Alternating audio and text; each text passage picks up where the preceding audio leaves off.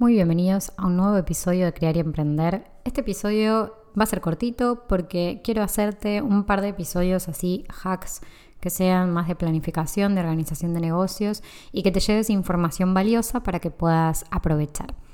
Hoy vamos a hablar puntualmente de los tres planes que te recomiendo tener en tu negocio.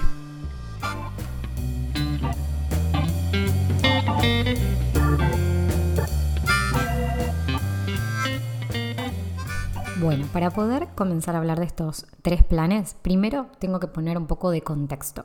Y es que muchas veces hay escenarios que se presentan en esta, en esta antesala de crear estos planes e identificar que necesitamos estos planes, porque también a veces no sabemos que necesitamos estos planes porque quizás nunca nos los planteamos, porque quizás no los conocemos directamente o porque estás en este momento eh, teniendo estos errores básicos que puede que te estén quitando mucho tiempo y que simplemente no lo sepas, que simplemente no te des cuenta. Uno de los errores principales es el no planificar, por supuesto, o simplemente el no saber qué tienes que hacer hoy que es como el básico de la productividad y un poco de la organización y el foco. Entonces, esta falta de planificación lo que nos hace es dañar nuestro día a día, quitarnos tiempo, hacer que estemos todo el tiempo viviendo sobre urgencias quizás hasta de otras personas y que realmente no sepamos cuál es el objetivo. Entonces, al no saber ese objetivo, literalmente no vamos a saber nunca si estamos yendo por un buen camino. Entonces, eso es importante. Otro error que suelo encontrarme es el no priorizar, que tiene que ver, o sea, están encadenados el uno y el otro, el no planificar y el no priorizar. La verdad es que al estar encadenados muchas veces mm, cuando no estás planificando simplemente vivís en ese estado de urgencia y de notificaciones y de acciones que se te van ocurriendo simplemente y que puede que te salgan bien. Nadie dice que acá no se tengan resultados, al contrario, muchas veces hay muy buenos resultados con una falta de planificación y de priorización absoluta. No quiere decir una cosa que quite la otra, digamos. Entonces, Sí, eso es importante tenerlo en cuenta, pero qué mejor que tener ese plan, por lo menos un boceto de ese plan, ahora vamos a ver, para que nos ayude y nos guíe en dónde poner nuestra atención.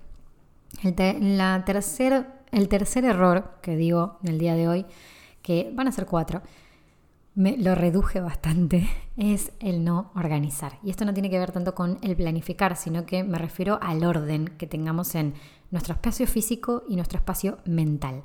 Este es un temón que me encanta tratar porque realmente ayudo a que las personas puedan ordenar ese espacio mental y llevarlo a una herramienta que los ayude a tener toda esa información y que no esté en la cabeza. Nuestra cabeza no está diseñada para almacenar información, está diseñada para actuar y conectar. Entonces, eso es lo importante de organizar, tener ese espacio físico que está comprobado, psicológicamente está comprobado, que cuando estamos en un espacio que no está ordenado, nuestra mente puede estar más dispersa. Entonces, tener un espacio, un escritorio donde nos pongamos a trabajar en orden y que tenga quizás un pequeño lugar donde nosotros nos guste mirar, donde sintamos placer y nos sintamos cómodos, básicamente, nos va a ayudar un montón más a poder hacer foco.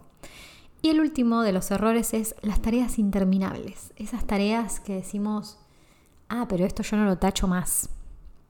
Esas tareas interminables muchas veces son objetivos. Y si no son objetivos, puede que sean proyectos, lo cual significa que dentro de ese proyecto hay tareas. Por lo tanto, lo podemos dividir y subdividir muchas veces para hacernos más fácil la vida, el día a día y el desarrollo y el poder llegar a un resultado.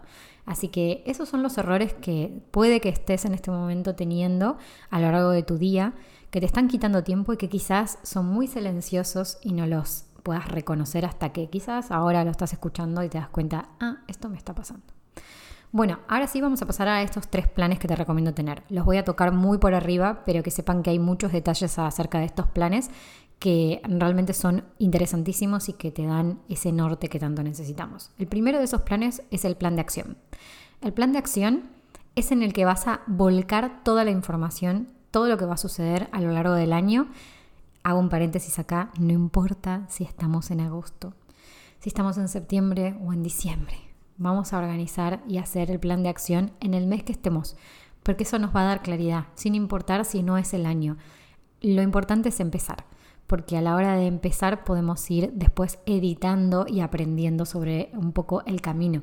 En cambio, si esperamos a que se convierta el, año natural, que termine y que ahí me voy a sentar con mi plan de acción, la realidad es que estoy perdiendo un montón de pasos previos, que es por lo menos entender cómo lo quiero, qué es lo que quiero hacer y qué me funciona mejor.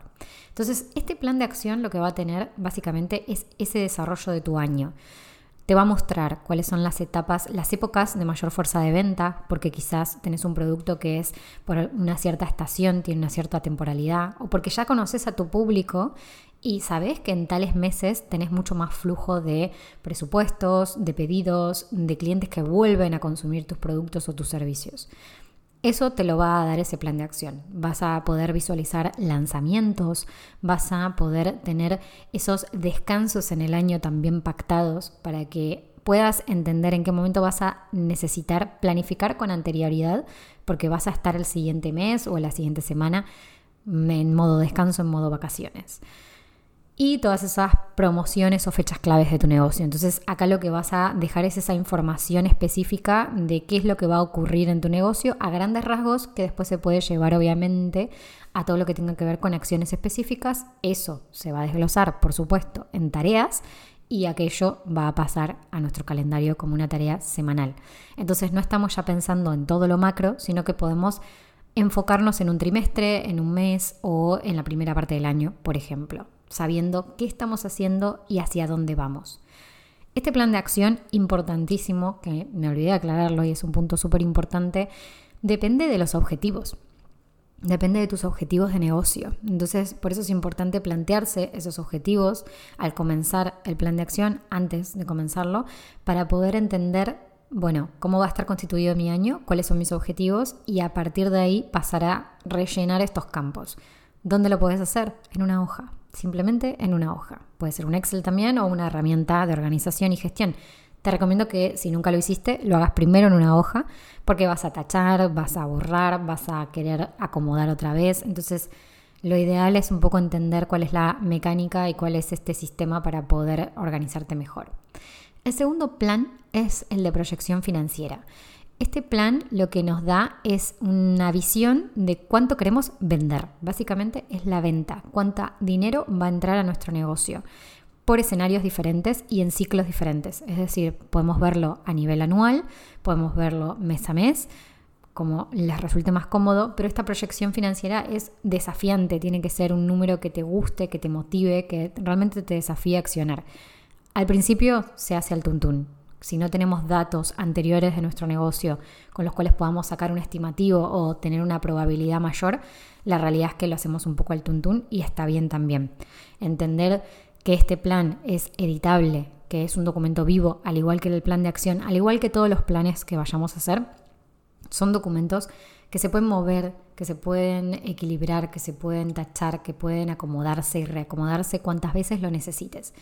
A medida que pase el tiempo y que empieces a hacer un poco más estos ejercicios y estos planes, es verdad que vamos aceitando los procesos y vamos entendiendo qué funciona mejor y también vamos entendiendo cuánto queremos vender y en qué momento vendemos más y en qué menos.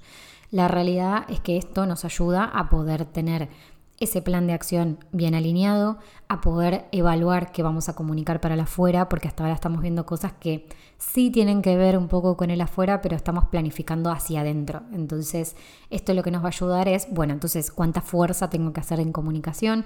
¿Cuánto tengo que invertir? ¿Qué es lo que tengo que hacer? ¿En qué tengo que estar trabajando hoy para poder vender eso que quiero vender y que me propuse vender el mes que viene? Esto no tiene que ser presión, sino que lo que tiene que funcionar es para que nos motive y nos entusiasme. Y obviamente que va a haber muchos meses que al principio no lleguemos a ese número ideal, pero si podemos evaluar cuál es el número real que obtuvimos, cuando hagamos un cierre de ciclo y podamos revisarlo, vamos a poder tomar mejores decisiones y también aprender de nuestro negocio propiamente dicho. El último plan, y no me, quiero, no me quiero explayar más porque dije que iba a ser cortito, es el plan de marketing y comunicación. Hay otros planes, sí. Yo lo que recomiendo es empezar por estos tres planes específicos. El plan de marketing y de comunicación lo que nos va a decir es, primero, en dónde estamos presentes y según nuestro plan de acción y nuestra proyección financiera de nuestros servicios o de nuestros productos, qué es lo que debo comunicar, en qué etapa estoy en esa comunicación y qué piezas debo realizar, en dónde tengo que profundizar, dónde voy a invertir, cuáles van a ser esas fuentes en donde voy a buscar clientes, dónde voy a hacer contactos, dónde voy a... No es solamente, quiero aclarar esto porque es importante, el plan de marketing y de comunicación no es únicamente el plan de contenidos de Instagram. Esto es una solamente una pequeña parte, una pequeña porción, un pequeño porcentaje de nuestra comunicación. Así sea que nuestro Instagram sea el principal canal, tenemos que tener un plan un poco más a, grandes rasgos y más alineado a cuál es el producto que vendo, cuál es la época, cuál va a ser mi propuesta diferenciadora y qué tipo de propuesta voy a hacer personalizada quizás a clientes que ya tengo actualmente. Entonces, esto nos va a dar un poco el equilibrio para que no estemos siempre focalizándonos en las fuentes externas de comunicación y para que podamos alinear mucho mejor nuestra propuesta.